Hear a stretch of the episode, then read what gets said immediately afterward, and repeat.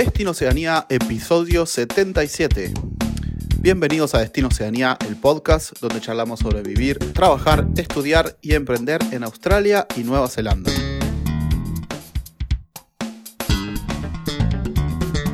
Bueno amigos y amigas de todas partes del mundo, hispanohablantes, espero anden todos bien en este final de julio 2023 o en cualquier momento de la historia de su vida en el, en el cual nos estén escuchando. Les damos la bienvenida a un nuevo episodio de Destino Oceanía. Estamos llegando al episodio 80, 80 semanas al aire, sin falta, semana a semana, aquí firmes detrás de, del mic y detrás de la cámara y detrás de la pantalla, haciéndoles compañía y tirándoles la jugada para emigrar a este hermoso continente de Oceanía. Eh, hoy, en el episodio de hoy, vamos a charlar sobre un tema muy recurrente, y un poco polémico y un poco espinoso, que es el de trabajar como turista en Australia o Nueva Zelanda. Vamos a hablar de la parte legal, de lo que se puede hacer, lo que no se puede hacer, lo que sucede en la realidad, otra vez, digamos, con esto del mito, la expectativa versus la realidad de cuando uno se encuentra allí eh, cómo son las posibilidades de cambiar este estatus migratorio y vamos a dejar nuestro, nuestro punto de vista, algunos consejitos o tips que creemos pertinentes para este tema o si estás en este plan.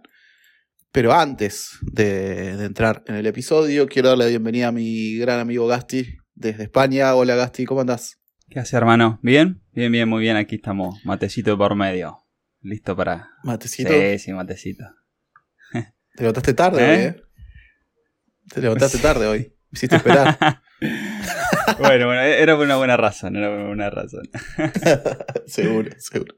Yo también me levanté tarde. Ayer también tuvimos un, un, evento que hacemos cada tres meses, que es como una, un evento artístico, que se llama Trambólica, Fiestas Trambólica, y nada, terminamos tarde. Pero nada, pude descansar y acá estoy también con un tecito, unas galletitas de agua recuperándome y listo para grabar. Muy bien, muy bien. Sí, bueno, y la razón por la que me quedé más tarde fue porque me quedé un poco charlando con nuestra Immigration Advisor, porque este miércoles, uh -huh. después vamos, lo, lo, vamos a dejar esto enlazado en las notas del episodio, vamos a hacer un webinar gratuito sobre emigrar en familia a Nueva Zelanda, donde van a poder, lo, los oyentes van a poder dejar su consulta, van a poder asistir al vivo también, y si no pueden asistir, eso va a quedar grabado. Eh, esto va a ser el miércoles este de la semana que viene, creo que es miércoles 2, si no me equivoco, sí, miércoles 2, 10 a.m. hora de New Zealand, entonces esto los deja en la noche de, de Latinoamérica. Y cuando entren al enlace para reservar y para poder mandar las, las consultas, eh, ahí le va a aparecer en la hora, la hora de reserva, eh, diríamos, la, la, equivalencia de cuándo va a ser el evento va a ser eh, de, desde el país que se estén conectando. Entonces, en el buque. O sea que el horario que ven es el en el que va a estar en su Exactamente. país. No importa dónde estén, Sí. ¿no? Sí, pues a veces se presta a confusión. Presta a confusión el, el buqueo, pero bueno, esto va a coincidir con la tarde-noche de Latinoamérica. A mí me va a agarrar un poco de madrugada. Eh, me va a agarrar ahí de España, creo que es eh, 12 de la noche. Pero bueno, toda esta información se la dejamos en las notas del episodio, pero, para que lo sepan, va a estar bastante interesante porque no solamente vamos a hablar de lo que es eh, migrar con, eh, con hijos, sino también sin hijos, si son pareja de hecho, de alguna manera y querés que emigrar con tu novia, tu novio, con tu esposo, esposa, con lo que sea, sí. Eh, o si tenés niños o no, bueno, vamos a estar evaluando todas estas eh, cuestiones legales con la Immigration Advisor, va a estar abierta también a preguntas y bueno, vamos a, a recorrer todos esos caminos posibles sobre, sobre este asunto. Exacto, así que están todos invitados a nuestro primer webinar de lo que espero sean muchos. Así que nada, solamente tienen que entrar a, nuestra, a nuestro website y desde ahí es, ¿no, Gasti? Que se anotan. Sí, ahora lo van a ver en las notas del episodio, va a haber un link directo que se llama webinar y, y ahí mismo está, eso lo enlaza con una, web, una, una página dentro de nuestra página web y ahí está el, el link de buqueo. Todo fácil. Y... Perfecto. Y también en Instagram, ¿no? ¿Dejamos? Ahí sí, sí, también va a estar el, sí, en, el, en, el, en Instagram va a estar el link también, así ya lo saben. Espectacular. Bueno, Vamos con un saludito del oyente, como en todos o casi todos nuestros episodios. Alejandra de Chile nos dice, antes que nada quisiera agradecerles y felicitarlos por el espacio informativo que ofrecen a través del podcast. Somos muchos seguidores y estamos atentos a cada nuevo episodio. Alejandra de Chile viviendo en Nueva Zelanda. Así que muchas gracias, Ale. Agradezco, agradecemos tu mensaje.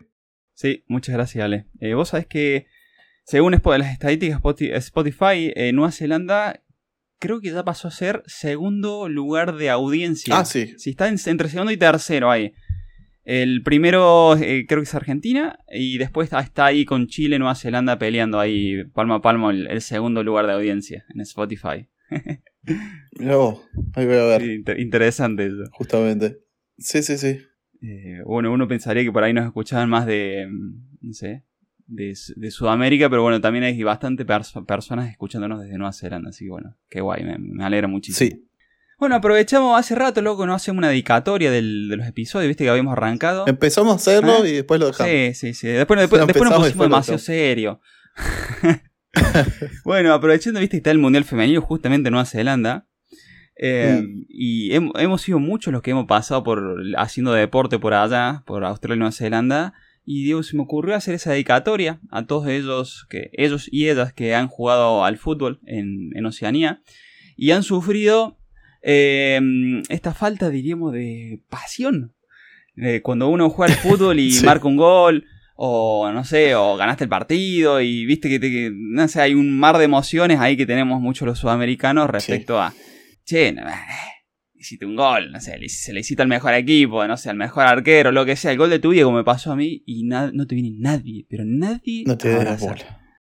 Sí. Bueno, se dedicamos también a los que esa pasión le jugó en contra también que terminaron en alguna eh, algunos incidentes o lo que sea, o tuvieron problemas o algo así. O casi algunos tumultos, ¿no? O no, le, o no le, quisieron, algunos tumultos, algunas, sí, sí. Y, nada, a los que les prohibieron, a los que no le pagaron más las amarillas, como a mi amigo Gastón, o, le, o los amenazaron con que si le sacaban otra amarilla no se la pagan más. Bueno, dedicamos también a, a todos los, los y las futbolistas apasionados y apasionadas eh, que jugar, anda jugando ahí, eh, pateando una pelota en Oceanía. Bueno, eh, y ya en el episodio per se de esto, ¿se puede o no se puede trabajar en Australia Nueva Zelanda con vice turista? Si estaban esperando una respuesta positiva, la verdad que lo siento. Eh, legalmente no se puede.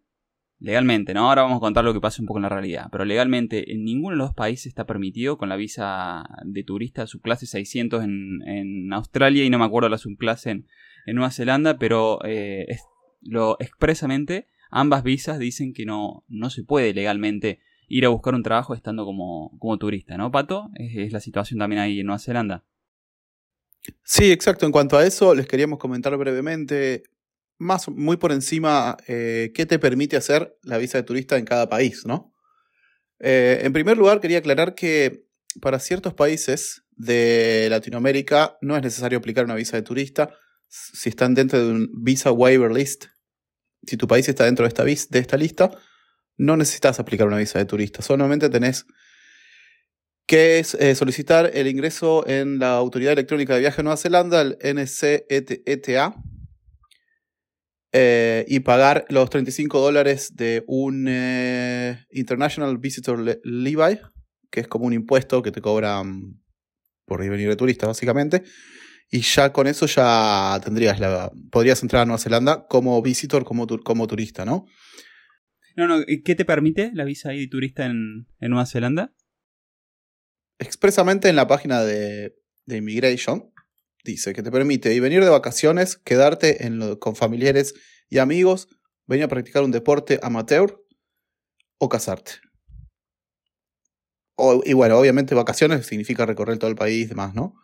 Pero son básicamente esas cuatro cosas las que tenés permitido. Vacacionar, quedarte con familiares o amigos, practicar un deporte amateur o casarte. Te puedes ir a casar, qué curioso eso. Sí, después extraño. Eh, bueno, para Australia lo que te permite eh, visitar amigos o familia, visitar el país, em, o si estás en un crucero también. Pero, por ejemplo, tanto si vas de business, de negocios, o vas para algún tipo de tratamiento médico, tenés que aplicar otro tipo de visa. Ni siquiera te permite eso muy, mucho más restringido en, esas cuestiones. Em, la aplicación, la visa se llama subclase 600 eh, y cuesta desde 190 dólares australianos. Ahí te lo dan hasta prácticamente un año. Claro, acá en este la estadía máxima es de tres meses, o sea, puedes quedarte hasta nueve meses, pero debías renovar la visa de turista. Y el eh, valor son esos 35 dólares que había comentado antes. Y eh, depende, hay, depende del país, tiene un diferente costo de aplicación. Eh, pero es entre 35 y 150 dólares es el costo de aplicación a la visa. Pero tenés que demostrar los fondos de 1000 dólares por cada mes que, estés, que vas a permanecer en el país, ¿no? Con un máximo de 3000, porque son tres meses máximo. Y uno se preguntará, ¿y cómo saben ellos? ¿O cómo determinan cuál es mi intención cuando voy a viajar a Nueva Zelanda, ¿no? Y en cuanto a esto, la información que tenemos de Immigration es que ellos tienen en cuenta la información que facilitas en tu solicitud de, visado o tu tarjeta de llegada, que es lo que te dan en el aeropuerto para llenar de aduana y demás. Los documentos que facilites en apoyo a la solicitud, cualquier información que tengan sobre circunstancias personales y la información que dispongan sobre solicitudes anteriores. Y yo eh, asumo que con esto se refieren también a aplicaciones a otros países. No, por ejemplo, fuiste deportado o no sé, si tuviste algún problema migratorio, seguro que también eh, ellos lo pueden ver cuando vos ingresas tus datos. Esto es mi punto de vista, ¿no? ¿no? No lo dice en Immigration, pero yo estoy casi seguro que debe ser así. Sí, bueno, Australia es muy, muy similar a lo que contas de Nueva Zelanda en ese sentido. Em, y acá viene, bueno, después, después lo charlamos ahí en, las recomendaciones nuestras, pero legalmente la realidad es que no se puede. Ahora, ¿qué es lo que pasa ¿Qué es lo que pasa en la realidad? Lo que, lo que está haciendo la gente que va igual. O sea, va igual, se la juegan, porque hemos tenido muchas consultas que nos, llegan a, la, nuestra recruitment agency de buscar que buscan trabajo y qué visa y le preguntamos qué visa habilitante tenés, ninguna, visa turista. Y hay algunos chicos que están, tienen perfiles interesantes, eh, laboralmente, ¿no? Hablando pero no, nosotros no presentamos a nadie, porque miren, no, solamente nosotros, sino que cualquier recruitment agency les va a pasar lo mismo, y, si se presentan con los empleadores, les van a pedir que la, visa habilitante también. Sabemos que hay, también existe el trabajo negro, hay muy poco, pero que lo hay. Yo creo que en Australia más que eh, en Nueva Zelanda, por el tema de los lugares eh, inhóspitos, alejados que hay, digamos, es un país mucho más grande y mucho más difícil de controlar, ¿no? ¿Cuántos, sabes cuántos habitantes hay en, Australia? Más o menos. De ver, 100 millones. No, no, no, llega. No, tiene, tiene menos de 30, pato. Tiene una población chica, ah, pero el territorio es abismal. Claro, es gigante, pero mucho desierto, ¿no? En, el, centro. Y es como dijiste vos que difícil de controlar porque el territorio es muy amplio. Entonces, cuando hay oportunidad, yo los que me han comentado que están con viceturistas y trabajando, diríamos, negro, eh, se van afuera de las ciudades pero lo que hace la mayoría se trata de quedar adentro de las ciudades para ver si pilla algo. Y a veces salen cositas, sí, te, llaman cuando, no sé, el, que tiene que lavar plato no, no fue, entonces, bueno, te... Sí, o por ahí un trabajo, alguien que está remodelando la casa para que eh, lo ayude algo, algo así, pintar, cosas Sí, cosas esporádicas, chicas, y la realidad es que por el costo de vida que tiene el país, cuanto mucho, en el mejor de los casos, se van a pagar, diríamos, la, la estadía los gastos, simplemente cubrir los gastos. En el mejor de los casos, la realidad es que la mayoría ni siquiera eso. Entonces tienen que saltar otro tipo de visados para que les permita legalmente trabajar.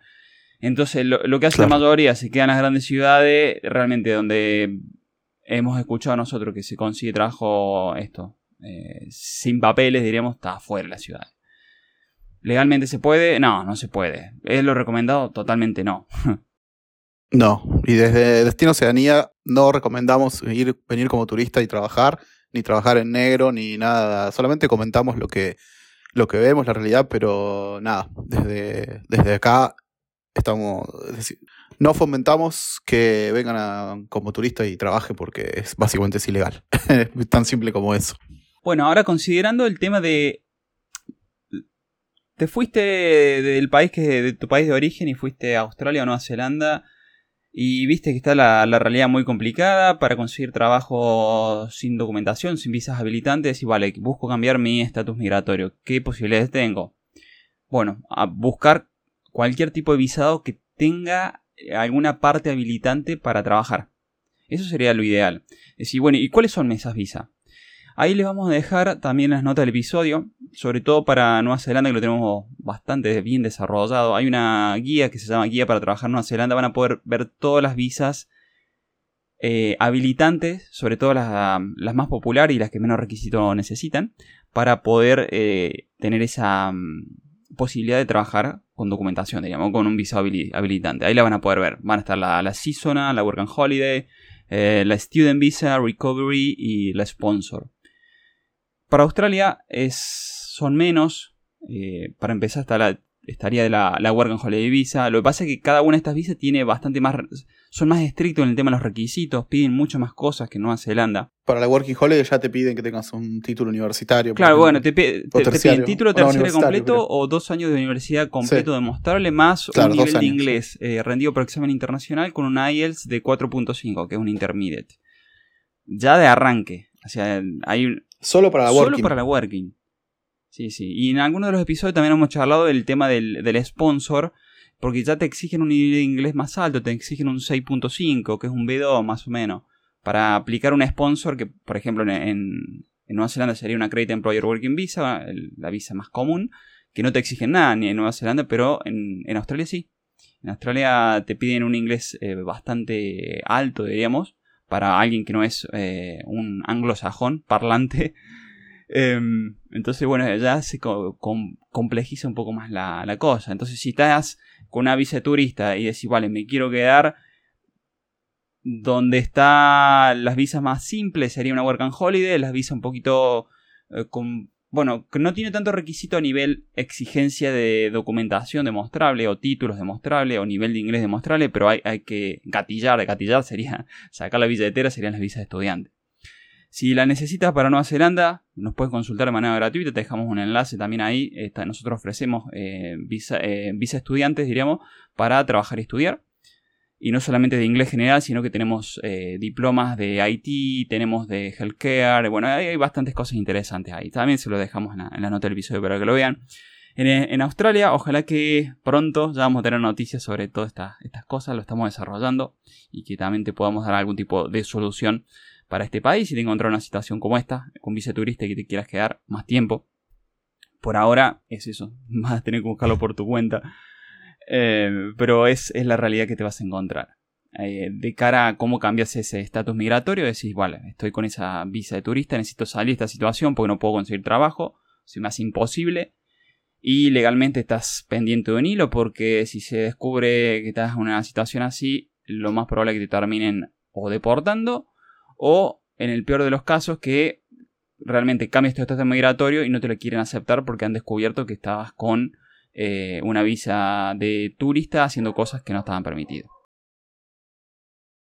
Sí, en cuanto a eso, yo es cierto, yo he, sido testigo de casos de, bueno, esto es real, un caso de que estábamos trabajando y literalmente vinieron a, la persona a buscarla a donde estábamos trabajando y se la llevaron y así como se la llevaron, casi que se tuvo que ir, tomar el, avión e irse, pues estaba trabajando en negro. Eh, así que nada, no debe ser una, una situación muy agradable. No solo esa situación, sino el tema del psicológico de estar todo el tiempo, como dice Gastón, pendiendo de un hilo y, no, sin saber cuándo puede ser que te caigan y, y te deporten, básicamente, o te creen algún problema de inmigración. Así que nada, otra vez le recordamos que no recomendamos para nada eh, trabajar si, si no estás con una visa habilitante. Pero si estás con una visa de turista, las opciones que tenés para comenzar a trabajar son aplicar una seasonal visa, como dijo Gastón, que es esta visa de un máximo de seis meses que te permite trabajar en trabajos mayormente de campo. Eh, la Working Holiday, que por ahí un buen plan puede ser, eh, qué sé yo, venir más o menos en la fecha de aplicación. Si te toca una fecha, y aplicar estando aquí como turista. También podés, como, como visitor, podés estudiar con la visa de visitante. O también puedes aplicar a la visa de estudiante. La ventaja de aplicar la visa de estudiante es que te podés trabajar 20 horas semanales y puedes recuperar eh, un poco del dinero que pusiste para estudiar, ¿no? Después, en este momento, se encuentra activa la visa Recovery, que es para. Es una visa especial que sacaron para habilitar a más trabajadores para que ayuden a la reconstrucción de todo, eh, todos los, destrozos y los daños que causaron algunas inclemencias climáticas en la zona de Oakland y alrededores. Y bueno, si no, la otra, la otra está aplicar a un sponsor, que lo pueden hacer para Nueva Zelanda a través de SkillsBridge, eh, mandándonos, eh, perdón, llenar el formulario de trabajar en Nueva Zelanda, o también lo pueden buscar por su cuenta, ¿no? Un sponsor directamente desde, desde su país. Así es. Vos sabés que mientras, mientras habla, se me venía ocurriendo, digo, ole, tenemos que hacer un episodio de contar de todas las variantes de eh, vice estudiante. Pues claro, vos, comentaste la más general, que sería una visa estudiante eh, que te permite trabajar y estudiar, lo máximo permitido por, por ley, 20 horas semanales, pero hay algunas, por ejemplo, muy interesantes a nivel de bachelor, que sería como si fuera una especie de máster eh, que le llamarían en España, o no sé, algo, un título, una especie de terciario que le llamaríamos en Sudamérica, donde te permite, por ejemplo, estar un año más en el país eh, donde puedes trabajar full time. ¿Con una visa abierta? Sí, es una visa abierta, sí, pero claro, primero necesitas hacer, por ejemplo, un bachelor de dos años. o sea, mientras tanto, mientras estás estudiando, puedes trabajar 20. Después que terminaste el bachelor de, por ejemplo, dos años, acá viene, depende de qué nivel, si es nivel 4, 5, 6, bueno, generalmente son de nivel 6 para, eh, nivel creo que 5 para arriba, pero te, te permite em, estar en el país un año más, por ejemplo, en Nueva Zelanda, con una visa habilitante para trabajar 40 horas. Así muy interesante ese tema. Porque mucho, está muy bueno, porque muchos de estos bachelor también te suman puntos para la residencia. Y si estás en la lista de escasez, también te permiten aplicar. Entonces, bueno, ¿eh? está, la, apuesta inicial sería una, especie de decir, bueno, eh, apuesto por ir a estudiar una especialidad, tal vez que ya la, tengas en tu país, lo que sea, pero necesitas que sea convalidado por ellos. Y apostar a esto para en un periodo corto aplicar una residencia. Así que bueno, ya algún día lo vamos a desarrollar un episodio así, mirando todas las variantes. Pero por ahora que lo tengan en cuenta. Ahora, desde el punto de vista de nuestros consejos, em, yo tengo varios también para comentar. ¿Qué, haces en este tipo de situación de, de vice turista? Bueno, para empezar, que yo lo he visto muchas veces, no dejar rastro, no comentar o buscar trabajo en negro online. O sea, no postear preguntas del tipo, hola, estoy con la Visitor Visa, ¿quién me puede ayudar a trabajar? ¿Quién sabe de trabajo en negro? porque realmente Immigration está monitoreando esos grupos, no sé si cómo lo harán, pero no es tan difícil. Pones la lupita y pones buscar trabajo en negro o visitor visa trabajo o algo así, ya ¿no? todos. Algo tan simple como eso. Claro, claro, no hagan eso, porque realmente es importante. Si no, van a quedar. Eh, puede que queden marcados eso y. Nada. Y tampoco. Y no van a conseguir trabajo en negro. O sea, capaz que sí, pero es muy, es muy difícil. Eh, creo que el riesgo, poner en la balanza el riesgo, no hace que no valga la pena hacerlo. Y a mí me ha tocado casos en cuando estás por pasar inmigración que les exigen el teléfono, que, que les muestren el teléfono y ahí mismo eh, ellos están entrenados para esto. Te, te, rastrean las conversaciones, se meten en tus perfiles y si ven alguna marca, si ya por algún motivo te han pedido el teléfono es que Mm, sos alguna, de alguna manera sospechoso. Estás entrando como visa turista y no les, no les termina, te la sí, te la aprobaron, pero no les termina cerrando. No te alcanza con que tengas una visa turista aprobada, sino que realmente eh, tenés que pasar la inmigración del aeropuerto.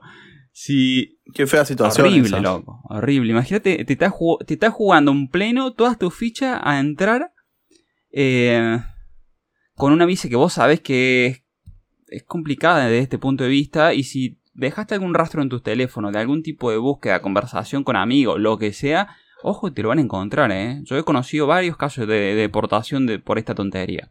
Entonces, ni deja. O sea, directo de deportación desde el aeropuerto. Directo, así como en. O no te, dejan, entrar, directamente. Eh, así que ni dejar rastro por ninguna, ninguna red social en internet, ni siquiera dejar rastro en el teléfono.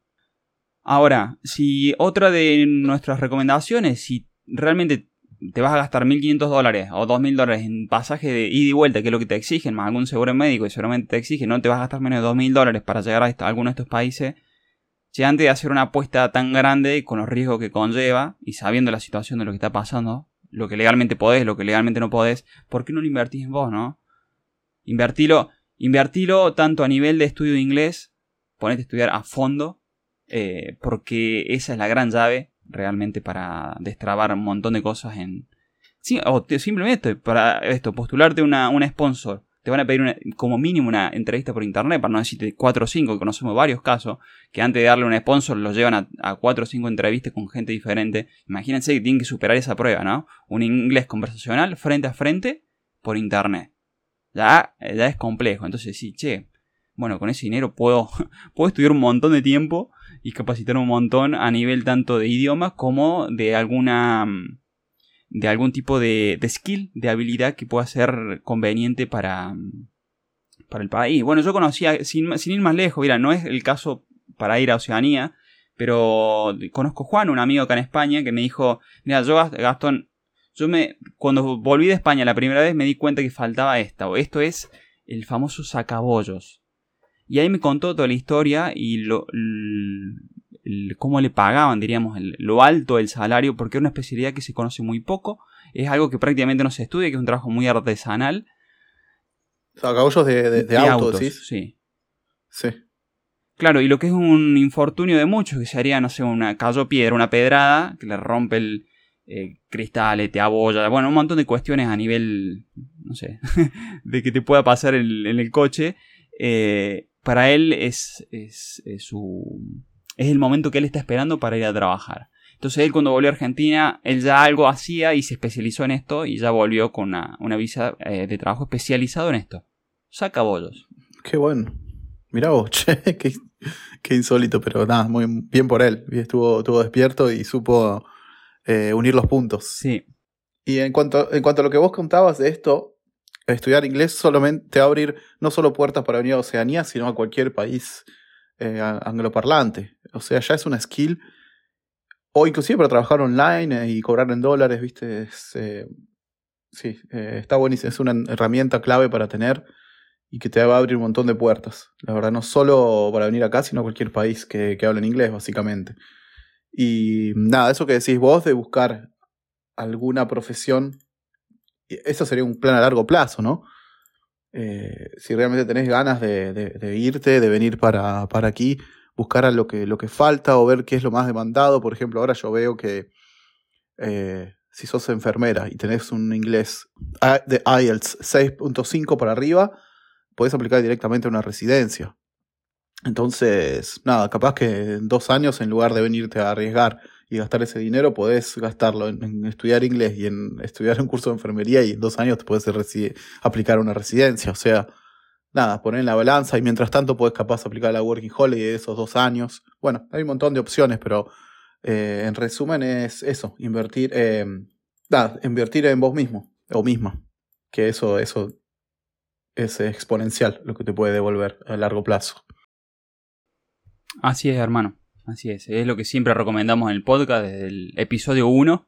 siempre dijimos lo, mismo y lo, vamos a sostener siempre porque fue también un poco la experiencia nuestra y de un montón de personas que realmente eh, por, por, capacitarse ellos, por mejorar su nivel de idioma, han, han mejorado exponencialmente su condición de vida. Exactamente. Y bueno, hermano, creo que por este episodio ya ya tenemos bastante información, ¿no? Ya podríamos ir cerrando.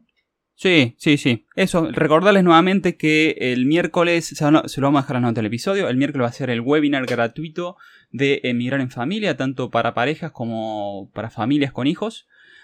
Eh, va a estar nuestra Immigration Advisor em, contestando preguntas en vivo. Y bueno, vamos a desarrollar todo el tema con ellos. Y para las personas que no puedan asistir, pero que nos quieran mandar las preguntas, complétenlo ahí en el formulario Em, y después esto va a quedar grabado, así que lo van a poder ver cuantas veces lo necesiten. Y bueno, ojalá que sea de mucha ayuda porque es alguna de las consultas más populares que tenemos. Y realmente cada, en esto, cada familia es un mundo porque cada situación, que si tu hijo es menor de edad, mayor de edad, tiene estudio, no tiene estudio, tu situación actual. Bueno, hay tantas variantes en juego, variables diríamos, que hace que cada caso sea muy particular. Pero bueno, hay algunas condiciones generales que está bueno entenderlas y bueno, eso, para tenerlo, tenerlo en cuenta. Mm, nada, y está bueno para algo gratuito aprovechar la, la, capacitación y la sabiduría de un Immigration Advisor eh, calificado, ¿no? Eh, sin costo alguno, que en general esa información se cobra y en esta lo pueden aprovechar gratis. Así que no vamos a ser solo nosotros dos, sino va a ser alguien que ya tiene, es licenciado en esto y trabaja legalmente de eso y está habilitada para, para dar estos consejos. Así que nada, aprovechen y si no pueden estar, envíen sus preguntas y después lo pueden ver en repetición.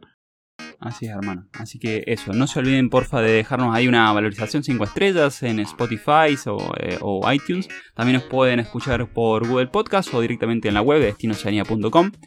Gracias por estar del otro lado. Gracias por siempre mandarnos mensajitos de apoyo. Eh, y será hasta el próximo episodio. Adiós.